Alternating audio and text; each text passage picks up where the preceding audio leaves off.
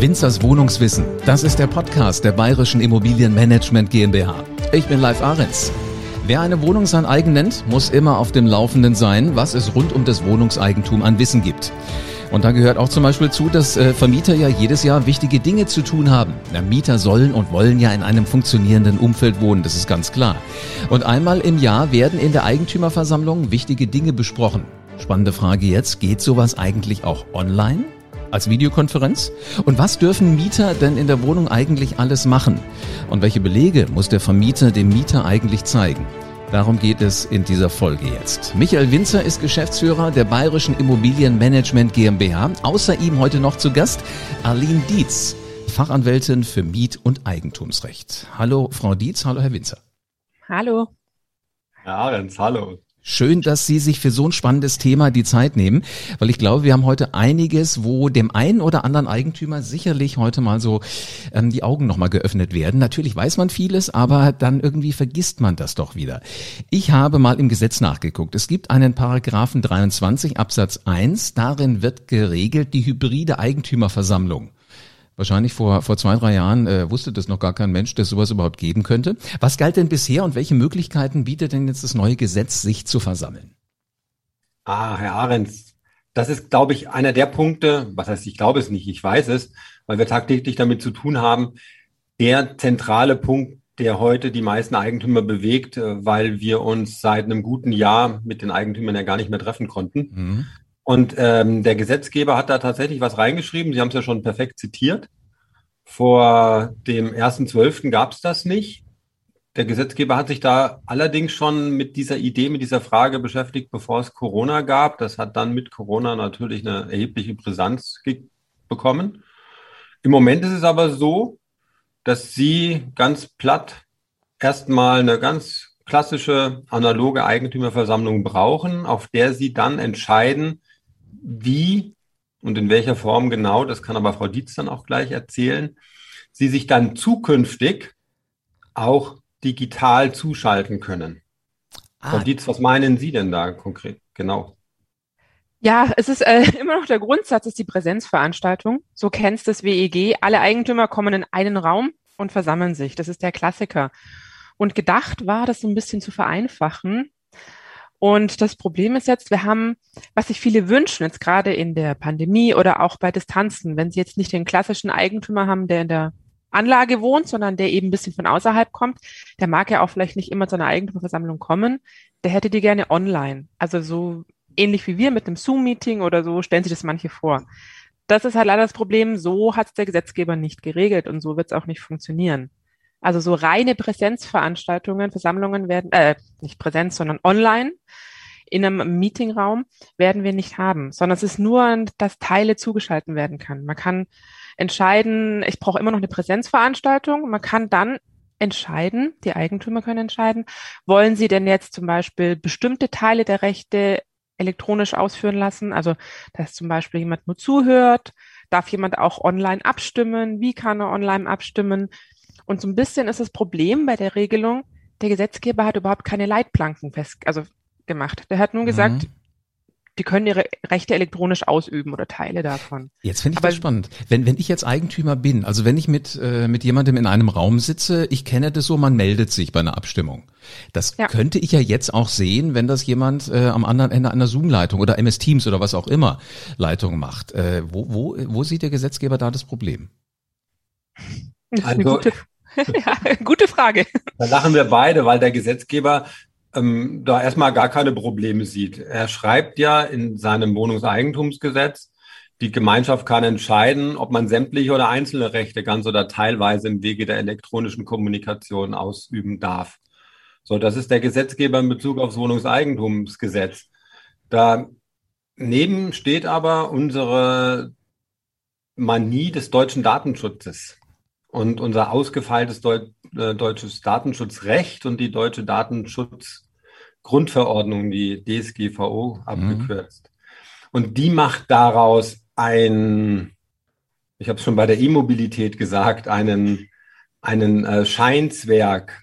Tatsächlich, wenn man das alles richtig machen will, und das muss man insbesondere, wenn wir einen Kundenkreis haben, der sehr groß ist, Eigentümergemeinschaften haben, die sehr groß sind, muss man sich an dieses Gesetz, an die Verordnung halten. Und man kann sich nicht mit Zoom, mit GoToMeeting über Skype oder vielleicht sogar über eine WhatsApp-Konferenz zusammenschalten. Das geht eben nicht konform mit dem deutschen Datenschutzrecht. Mhm. Jetzt haben Sie ja gerade schon gesagt, ähm, äh, also es muss so eine, so eine Grundversammlung muss irgendwie stattfinden, da dürfen sich die einen oder anderen dazuschalten. Äh, kann das dann heißen, würde es reichen, ähm, Sie als äh, Verwalter sitzen irgendwo in einem Raum, einer ist mit dabei oder, oder sagen wir mal zehn Prozent der Eigentümer und alle anderen schalten sich dazu, wäre das okay? Das ist, wenn man sich einmal analog getroffen hat und entschieden hat, was man genau will, dann mag das tatsächlich die Folge sein. Das Wetter ist wunderbar, alle haben was anderes zu tun, wollen in den Biergarten, abends auf dem Balkon grillen. Dann entscheidet man sich spontan, nee, zur Eigentümerversammlung gehe ich heute nicht analog zu Fuß, sondern ich setze mich auf die Terrasse und mache mein Smartphone an und genieße nebenbei das Bier und den, das Schweinswürstel vom Grill mhm. und schaue mir die Versammlung an. Wenn das Wetter schlecht ist, ich habe nichts anderes zu tun, dann gehe ich zur Versammlung. Das macht es in der Praxis für den Verwalter sehr, sehr schwer, weil er keine Raumkapazitäten oder Raumkapazitäten natürlich planen muss. Und hier nie genau weiß, wer kommt nun analog und wer kommt digital dazu. Ich merke schon, also im, ersten Moment dachte ich, das ist ja eine praktische Idee, dass man das machen kann mit dem Zuschalten, aber jetzt merke ich, das wird für Sie ein unglaublicher Aufwand, äh, sowas überhaupt hinzukriegen. Jetzt habe ich noch ein weiteres Stichwort im Kopf. Ähm, es heißt ja immer, so eine, so eine Sitzung, so eine Versammlung soll nicht öffentlich sein. Ähm, wenn ich eine Tür zumache, haben wir immer alle hier das Gefühl bei unseren Immobilien, dann ist das nicht öffentlich. Ähm, was für ein Gefühl haben Eigentümer denn dabei, wenn sowas online stattfindet? Oder kann man das überhaupt gewährleisten, so eine Nichtöffentlichkeit? Ich glaube, das ist das Hauptproblem, das es geben wird. Also diese Nichtöffentlichkeit zu gewährleisten, da gibt es vielleicht technische Lösungen, wie man es versuchen kann, dass möglichst, dass also zumindest von außen kein Dritter zugreift. Das Problem wird aber immer sein, wie will ich denn ausschließen, dass noch jemand mit im Raum steht, der dann zuhört oder dass es nun, wie man sagt, einen Souffleur gibt der dann im Hintergrund. Also ich glaube, die Angst von vielen Eigentümern ist, dass ein Eigentümer, der hat seinen Anwalt nebendran. Das ist immer eine ganz, ganz große Angst. Deswegen dürfen Anwälte immer nicht so gerne in der Versammlung, weil da ein Ungleichgewicht entsteht. Und die Nichtöffentlichkeit, ich glaube, das ist das Schlimmste, was äh, Rechtsauswirkungen haben kann, weil da ganz viel Konfliktpotenzial ist weil da wird immer irgendwer, wie will ich denn das nachweisen, dass da keiner im Raum war? Hm, ich verstehe. Also im Grunde genommen, der könnte halt hinter meinem Bildschirm sein oder so in einem Kamerawinkel, dass ich ihn nicht sehe. Auf, auf den Trichter bin ich gar nicht gekommen. Ist ja unglaublich, auf, auf was für Ideen wirklich manche Menschen kommen. Also ich merke schon, da ist Magengrummeln bei Ihnen beiden so dabei, ne? Bei den, bei den äh, virtuellen Versammlungen. Frau Dietz, als Juristin können Sie abwarten, was wir machen und wie die Eigentümer sich dann untereinander entscheiden und wie sie dann das auch ganz pragmatisch umsetzen. Also ich kann mir das wunderbar vorstellen, sehr unproblematisch auch vorstellen in kleinen Eigentümergemeinschaften. 10, 20 Parteien, wo sich die meisten vielleicht auch persönlich kennen, weil man in der Anlage wohnt. Da wird man eine pragmatische Lösung vielleicht sogar über Zoom oder so finden, die Abstimmungen laufen dann einfach, man sieht sich alle im Bild, wie wir drei das jetzt auch tun. Jeder hebt die Hand und der Verwalter sitzt, wie Sie das gesagt haben, dann vielleicht sogar allein in seinem Büro und kann das dokumentieren. Jetzt stellen Sie sich aber vor, Sie haben eine Gemeinschaft mit 100, 200 oder unsere größte mit 500 Einheiten. Da läuft das eben komplett anders, muss straff organisiert sein. Da brauchen Sie neben einem Bild- und Tonkontakt auch Möglichkeiten vernünftig abzustimmen. Das heißt, eine ordentliche Software. Das, was Frau Dietz gesagt hat, Sie brauchen eine End-zu-End-Verschlüsselung, damit auch wirklich nur derjenige, der eingeladen ist, teilnimmt. Und jede Menge Fragen zum Thema des Datenschutzes müssen noch beantwortet werden. Eine komplett andere Choreografie hat nichts mehr mit der lockeren, entspannten Versammlung beim Italiener im Hinterzimmer zu tun. Wo dann gegebenenfalls auch noch die Kellnerin reinkommt und ruft, wer hatte die Pizza prosciutto. Mhm. Das läuft nicht mehr. Ist das denn was, was jetzt eigentlich auch so als Wunsch, vielleicht, vielleicht haben, haben Sie es ja wahrscheinlich im letzten Jahr häufiger gehört, dass man das virtuell machen will, weil wir alles irgendwie in die virtuelle Welt gezogen haben. Glauben Sie denn, das wird wirklich was sein, was bleibt? Oder wenn diese Pandemie vorbei ist oder wenn wir es im Griff haben, dass die Menschen sich dann auch wieder treffen wollen? Wahrscheinlich eine Mischung. Also ich glaube, dauerhaft der Wunsch ist mit Sicherheit da, dass viele sagen, so eine, so eine Online oder zum Teil eine Versammlung haben viele als Wunsch. Aber ich glaube, pragmatisch wird sich das mit diesem Gesetz nicht umsetzen lassen, weil da so viele Risiken drin sind. Es wird Gerichtsprozesse en masse erstmal mhm. produzieren wahrscheinlich. Und da sehe ich eher das Problem, dass auch in der Beratung jetzt, wenn schon Mandanten fragen, können wir das nicht so und so machen? Muss man einfach sagen, ja, versuchen Sie es, aber Sie haben halt ein ganz hohes Risiko, wenn Sie jemand haben, der nicht damit einverstanden ist, dass er dann anficht den Beschluss und es nicht hält. Mhm. Das sind einfach zu viele ungeklärte Fragen. Ja, ich merke das schon. Wir, wir haben die letzte Eigentümerversammlung, in der ich teilgenommen habe, auch so gemacht, dass ein Teilnehmer, der halt nicht, äh, ein Miteigentümer, der nicht wollte, ähm, dann halt gesagt hat, ich gebe eine, eine Vollmacht. Aber trotzdem haben wir gedacht, ähm, der wohnte eigentlich nur eine Etage über dem Ort, wo wir die Versammlung gemacht haben. Äh, wir rufen dann an, wenn nochmal was Wichtiges ist. War ja letzten Endes auch so eine Art hybride äh, Eigentümerversammlung. Ähm, ja. Das ging noch irgendwie ganz gut, aber ich kann mir vorstellen, dass das natürlich ein unglaublicher Aufwand wird, wenn das unglaublich viele sind. Ähm, Wird es denn da eine Software geben? Ähm, äh, Herr Winzer, haben Sie schon sowas gehört, dass sich da schon jemand dran gemacht hat, sowas äh, zu programmieren, zu organisieren? Ja, wir haben ja gerade schon ein paar Produkte genannt, international, weltweit bekannte Produkte. Die haben alle den Nachteil, dass sie ihre Server in den USA stehen haben und damit äh, nach der deutschen DSGVO nicht zulässig sind. Es gibt aber auch europäische, deutsche Produkte, auch Spezialprodukte, die sich der Frage der Eigentümerversammlung angenommen haben die eine Ende-zu-Ende-Verschlüsselung haben, die ihre Daten nur in Deutschland speichern, die an sich, wenn die Versammlung zu Ende ist, gar nicht weiter gespeichert werden. Da gibt es Produkte, die kosten nur tatsächlich auch, wen mag das überraschen, Geld. Aber äh, zumindest ist da irgendwas, was auf, auf den Weg kommen wird. Bin ich sehr gespannt, wird sicherlich ein Thema sein, was uns vielleicht auch noch in der einen oder anderen Folge ähm, von Winzers Wohnungswissen beschäftigen wird. Kommen wir doch mal zu der vermieteten Eigentumswohnung. Da haben wir auch gesagt, wollen wir äh, so ein bisschen heute mal den Fokus drauf setzen. Ähm, für gewöhnlich ist es so, jemand kauft eine Wohnung, zieht entweder selbst ein oder er vermietet sie. Wenn er sie vermietet, ähm, denke ich mir, ist ein Mieter drin, kriege ich regelmäßig Geld, alles ist gut. Welche Paragraphen müssen Eigentümer denn wirklich kennen? Also was ist wirklich wichtig in diesem ganzen großen Bereich? Bereich der, der Rechtsprechung, wenn ich als äh, Eigentümer eine Wohnung vermieten will?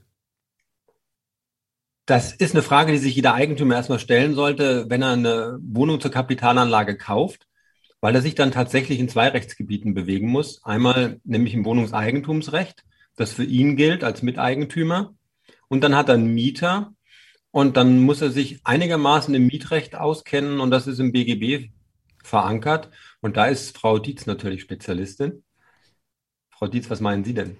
Ja, man muss wirklich aufpassen. Ich sage immer ganz gerne, äh, der, der vermietende Wohnungseigentümer kann ganz schnell die Zitrone in der Presse werden, wo von beiden Seiten gedrückt wird. Also wenn er alles richtig blöd läuft, dann hat er von links Ansprüche von den Wohnungseigentümern oder der WIG und von rechts vom Mieter.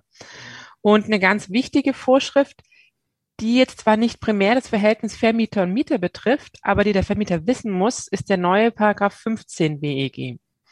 Der hat nämlich erstmals, sieht er vor, dass auch die Mieter einen Duldungsanspruch unter gewissen Voraussetzungen haben, wenn die WEG oder ein anderer Bauwilliger in der WEG irgendwelche Baumaßnahmen macht. Also Baumaßnahmen meine ich jetzt untechnisch, da gibt es so ein unglaubliches Sammelsurium von Modernisierung, Erhaltung und, so, und weiteren Begriffen.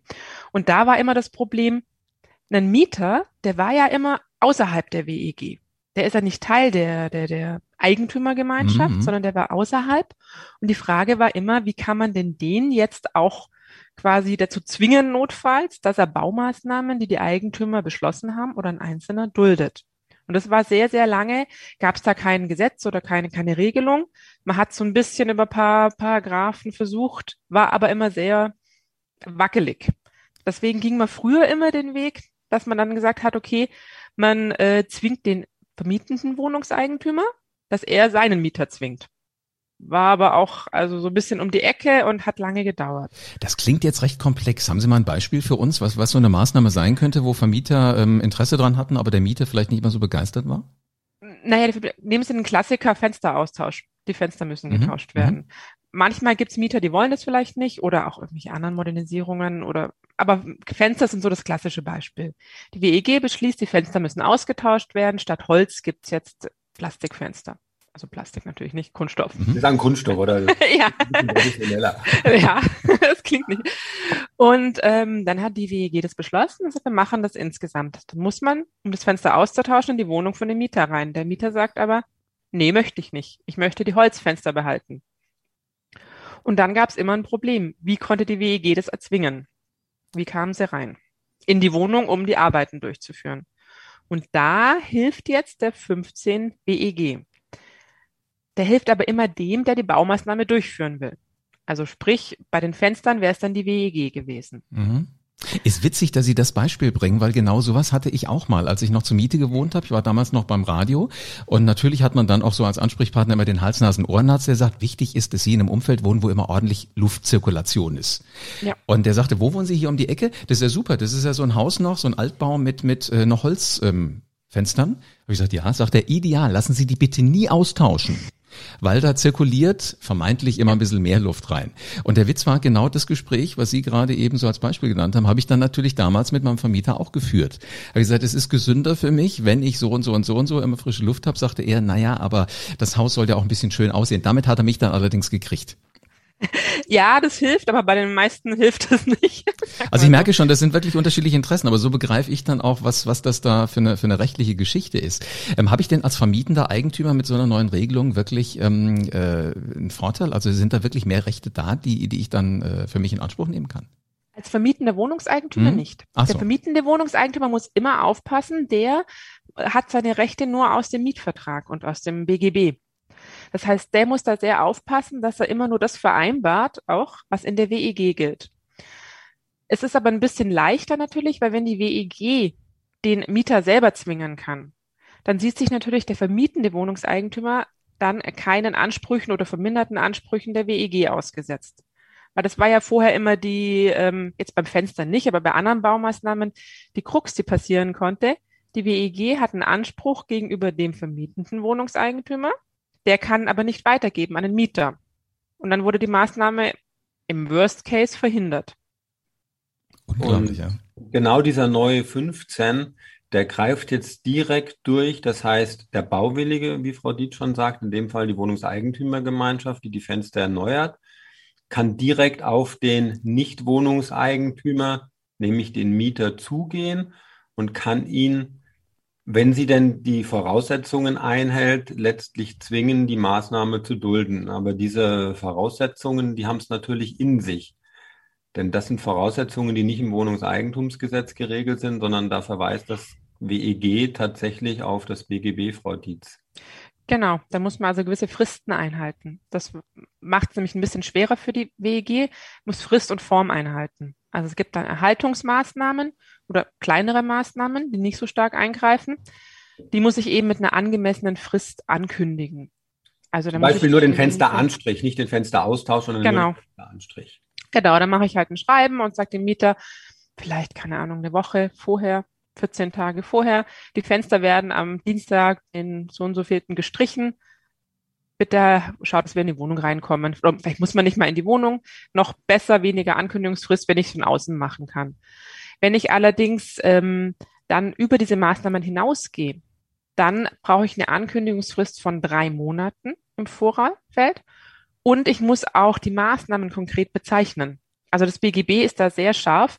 Gerade bei Modernisierungsankündigungen im Mietrecht gibt's immer ganz viel Streit. Da muss ich so eine richtige Palette an Informationen dem Mieter zur Verfügung stellen. Was mache ich, wann, wie, wo, welche Energieeffizienz haben die Fenster und all sowas. Und je komplexer die Baumaßnahme, umso komplexer die Ankündigung natürlich. Hm, Wahnsinn. Und äh, hoffentlich lesen das immer alle und legen es nicht einfach in den Ordner, wo sowas hingehört. Was geschieht denn jetzt, wenn entweder der Vermieter oder der Mieter äh, Pflichten verletzt? Ja, dann gibt es Schadensersatzansprüche uh. von je nachdem der WEG. Also kann es geben oder wenn jetzt zum Beispiel, äh, man muss immer ein bisschen aufpassen, der Vermieter ist ja auch immer noch verpflichtet gegenüber dem Mieter. Der muss nämlich sehr aufpassen. Das ist ganz wichtig für viele Vermieter, die denken jetzt auf Wein. Das macht ja die WEG. Die kündigt ja an und sagt dem Mieter dann, wann die Maßnahmen durchgeführt werden. Mhm, genau. Das ist ja auch richtig. Die WEG darf dann auch rein in die Baumaßnahmen durchführen. Das Problem ist, der Gesetzgeber hat das, das Mietrecht läuft noch nebenbei. Und wenn er rein muss und der Vermieter nicht auch angekündigt hat gegenüber dem Mieter, dann hat der Mieter gegenüber dem Vermieter Ansprüche. Der kann ihn dann auf Schadensersatz, auf Minderung in Anspruch nehmen. Das ist mit das Wichtigste, finde ich, was Vermieter beachten müssen. Die dürfen sich nicht einfach darauf verlassen, dass nur die WEG angekündigt hat. Und wenn ich eben alles rechtzeitig angekündigt habe von Seiten des Bauwilligen und jemand duldet das nicht. Also der Mieter lässt die, die Handwerker nicht rein. Mhm. mhm. Oder der Vermieter, gut, er kann es jetzt schlecht verweigern, der kann den Zutritt ja nicht verweigern, aber wenn der selber irgendwelche Pflichtverletzungen begangen hat und sein Mieter sagt, lass die ja nicht rein, ja, dann wird die Baumaßnahme ja erstmal faktisch gestoppt. Das stimmt, ja. Und dann passiert, muss man eben schauen, was kann es für Ansprüche geben. Wenn eine Baustelle stillsteht, je nach Maßnahme kann das erhebliche Schadensersatzansprüche hervorrufen, die dann eben auch auf die sämtlichen Kosten ersetzt werden müssen. Ich merke immer mehr, wie wichtig das ist, dass man Leute wie Sie kennt. Äh, zum einen diejenigen, die sich mit den Paragraphen auskennen und diejenigen, die sich halt auch mit dem auskennen, was so ein Verwalter alles machen muss. Also ähm, äh, ich bewundere Sie auf der einen Seite für alles das, was Sie so hinkriegen, aber ich merke immer mehr mit diesem Podcast, was da auch so wirklich alles an Aufgaben drin steckt, ähm, Herr Winzer. Welchen Paragraphen muss man noch kennen als äh, Eigentümer einer Wohnung? Ähm, das sind die Paragraphen im Zusammenhang mit der Betriebskostenabrechnung. Natürlich, das ist der 556a im BGB. Hier sind die Fragen geregelt, über welchen Verteilerschlüssel ich abrechne. Und der Klassiker, das kennt jeder von uns, der Mieter ist, das sind die Quadratmeter als Verteilerschlüssel. Das ist auch das, mhm. was das Gesetz vorsieht. So, und wenn Sie, Sie sind ja selber, glaube ich, auch mit genau, genau, genau. der Gemeinschaft, hatten Sie ja gesagt. So, wenn Sie aber Ihre Abrechnung bekommen, dann haben Sie normalerweise einen anderen Verteilerschlüssel im Kopf. Das sind Ihre Tausendstel oder Zehntausendstel. Stimmt, was auch genau. immer. Das sind so, so diese quotiellen Miteigentumsanteile, über die das Gesetz üblicherweise abrechnet. Und man hofft und glaubt dann immer, dass das irgendwie über einen Dreisatz relativ einfach auf die Quadratmeter Wohnfläche umzurechnen sind, ist. Das müssen, müssen sie aber erstmal tun. Oh, Gott sei Dank äh, guckt da kaum ein Mieter drauf. Allerdings, wenn die jetzt den Podcast hören, dann macht das anders sein. Müssen wir mal aufpassen. Nein, aber Spaß beiseite. Es gibt unterschiedliche Verteilerschlüssel und da sind Sie auch wieder in der Zitronenpresse als Eigentümer. Sie müssten Ihre WEG-Abrechnung Tausendstel auf Quadratmeter umrechnen, damit Ihre Abrechnung mit dem Mieter korrekt ist.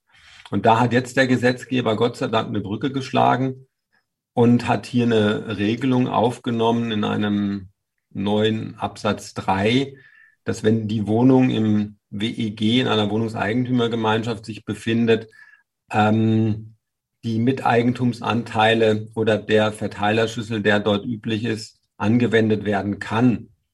Jetzt kommt das große Achtung, das gilt allerdings nicht, Frau Dietz, das sehe ich, glaube ich, richtig, in bestehenden Mietverhältnissen, die schon einen anderen Verteilerschlüssel hinterlegt haben. Stimmt das? Die, meine Lieblingsantwort der Anwälte kommt drauf an. Ja. ähm, es gilt, ähm, wenn ich einen ganzen Mietvertrag habe, bei dem ich nur auf die gesetzliche Regelung verweise, bei den Betriebskosten 556 BGB. Dann gilt auch die neue Regelung so, die diese das, das Schöne ist vorsieht, dass man einfach im Prinzip die Verwalterabrechnung, die Sie bekommen als mhm. Eigentümer, können Sie mit einer neuen gesetzlichen Regelung einfach durchreichen an den Mieter. Sie müssen halt noch gegenchecken, dass da keine Kosten drin sind, die der Mieter nicht tragen muss. Aber Sie müssen nichts mehr umrechnen. Sie nehmen die einfach und reichen die im Prinzip weiter. Das ist das Schöne. Ähm, bei Mietverhältnissen, die schon länger bestehen, müssen Sie aber aufpassen, es gibt manchmal Mietverträge, wo was explizit vereinbart ist. Also wenn da jetzt nicht nur der alte Gesetzeswortlaut wiedergegeben wird, wie er früher war, sondern explizit drin steht, wir rechnen die Betriebskosten wie folgt ab und dann kommt vielleicht irgendwie eine Tabelle oder eine Liste, mhm. dann ist es eine spezielle Vereinbarung und die geht der jetzigen neuen gesetzlichen Regelung vor. Und da muss man ein bisschen aufpassen. Also im Grunde genommen, ich muss ganz genau wirklich nochmal in meine Unterlagen auch gucken, wie ich sie habe und dann entscheiden, äh, was kann ich denn da so ganz genau machen. Ähm, jetzt finde ich es aber nochmal interessant, äh, Herr Winzer, haben Sie wahrscheinlich Erfahrung, diese Tausendstel-Denke, das ist ja wirklich eher so im, im Kopf präsent, wenn ich das erste Mal eine Wohnung gekauft habe. Als, als Mieter ähm, habe ich ja Quadratmeter gemietet. Also ich bin früher nie in irgendeine Wohnung reingegangen, habe gesagt, wie viel Tausendstel sind das hier? Ähm, liegt das vielleicht auch einfach am Verständnis, dass so eine Quadratmeterlösung eine einfachere, nachvollziehbare ähm, Größenordnung für den Mieter ist? Also Quadratmeter sind auf jeden Fall im weitesten Sinne objektiv.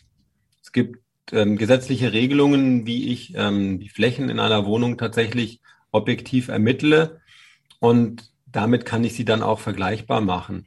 In einer Wohnungseigentümergemeinschaft gibt es diese Analogie so nicht.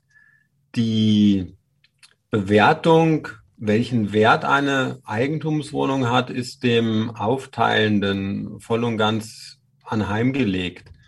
Der professionelle Bauträger heute wird das über einen Dreisatz in Bezug auf die Wohnfläche machen. Aber gucken wir uns eine Dachgeschoss- und eine Erdgeschosswohnung an. Welche dieser beiden Wohnungen hat für uns beide persönlich mehr Wert, auch wenn sie dieselbe Fläche hätten? Die Dachgeschosswohnung vielleicht. Weil sie ruhiger ist zum Beispiel. Richtig. Mit, äh, und ähm, weil sie sicherer ist. Im letzten Jahrhundert ohne Aufzüge war das was anderes. Da war die Erdgeschosswohnung mehr wert. Mhm. Und das kann ein Bauträger zum Beispiel in seiner Tausendstel-Kalkulation Bewertung berücksichtigen. Ah, okay. Und äh, damit habe ich unterschiedliche Wertmaßstäbe, die nicht miteinander korrelieren müssen. Hochinteressant, also äh, wirklich sehr, sehr spannend. Jetzt habe ich auch noch mal eine Frage, was ich auch immer höre von, von meinen Mietern. Die sind nicht nur zufrieden mit der Abrechnung, die ich durchreiche, also mit den Kosten, die halt der Mieter zu tragen hat, sondern hier und da sagen die, jetzt hätte ich aber auch ganz gerne noch den Beleg XY zu sehen äh, gekriegt. Äh, dürfen die das? Also dürfen die mich fragen nach wirklich jedem einzelnen Zettelchen, nach jeder einzelnen Quittung? Ja, dürfen sie.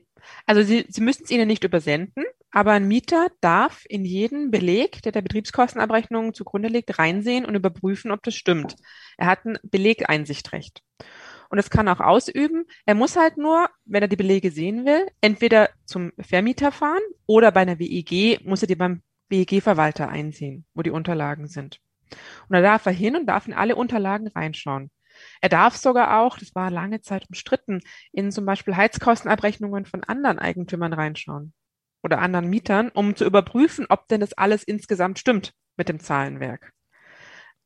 Also da muss man aufpassen. Er darf die ganzen Belege sehen.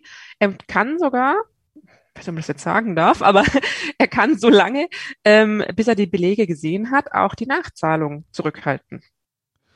Okay, gibt es denn wirklich viele Leute, die, die so genau da reingucken? Also wenn, wenn die Zahlen nicht furchtbar abweichen vom vergangenen Jahr, sagt man da nicht, äh, alles klar, kann ich nachvollziehen, stimmt schon irgendwie?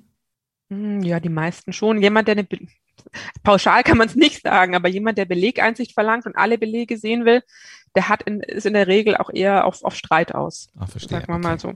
Und es gibt natürlich immer wieder Leute, man kann viele Belege oder Betriebskostenabrechnungen auch angreifen, wenn man sich die mal im Detail anschaut. Mhm. Man muss halt, muss man dazu sagen, ähm, jetzt umso mehr einen Anwalt finden, der das dann auch macht, weil das nicht besonders lukrativ ist.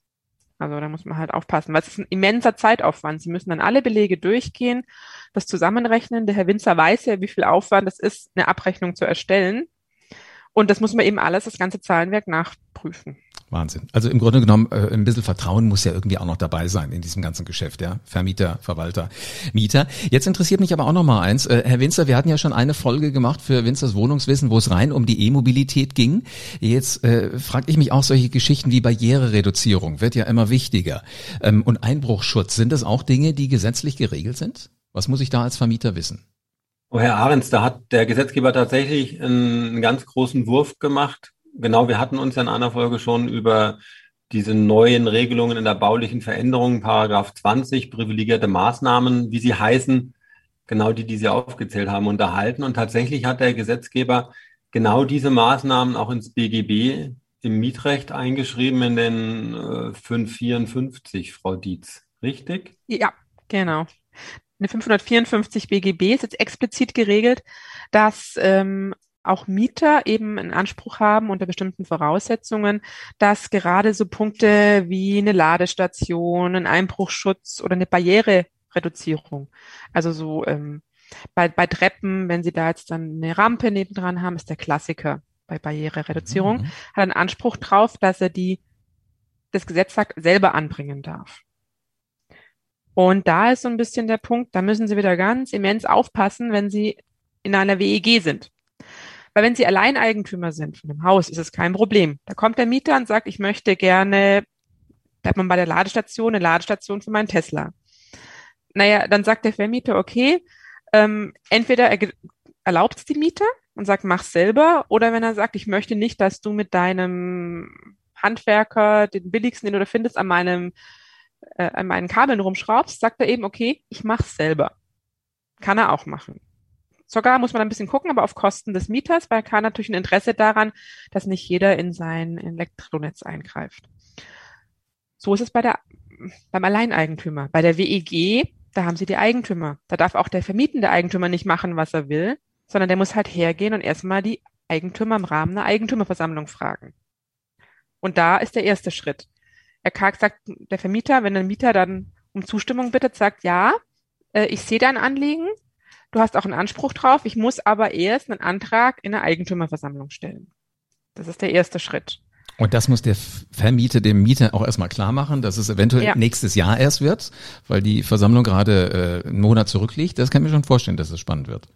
Genau, und er muss sich halt auch um, drum kümmern, der Vermieter. Also er muss sich um, unverzüglich das weiterleiten, er mhm. muss eben schauen, ähm, außerordentliche Eigentümerversammlungen, vielleicht hat er einen Anspruch drauf. Das hängt dann eben davon ab, wie wichtig die Maßnahme ist. Ja. Und das nächste ist, ähm, dass er sich auch darum kümmern muss, den Anspruch durchzusetzen in der WEG. Weil es kann ja immer sein, es stellt er den Antrag, die Eigentümer sagen, nö, wollen wir nicht.